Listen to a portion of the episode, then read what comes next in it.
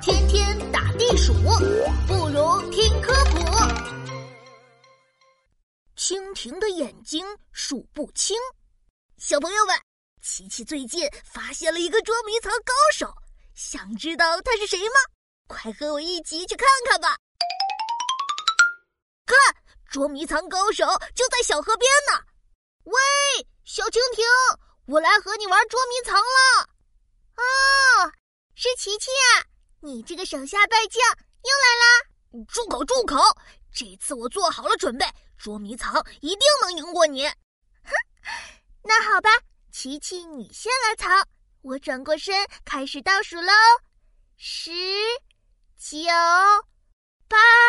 哼，这次我一定要好好藏。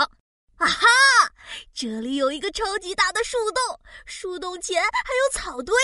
小蜻蜓现在还背对着我呢，它一定发现不了我。我来找喽。嘘，小蜻蜓过来啦。琪琪，你这次藏的地方挺厉害的嘛。不过这一切都难不倒我。你就在树洞里。哒哒。呃呃，小蜻蜓，你是怎么知道我藏在这里的呀？快告诉我，快告诉我。好吧，好吧，其实是因为，嘿嘿嘿，我亲眼看到你藏进去的啦！啊？哦，不可能，不可能！我藏的时候特别注意了，你根本就没回头，你后背又没长眼睛，怎么看得到我呢？琪琪，我后背当然没长眼睛，不过嘛，我的眼睛很厉害哦！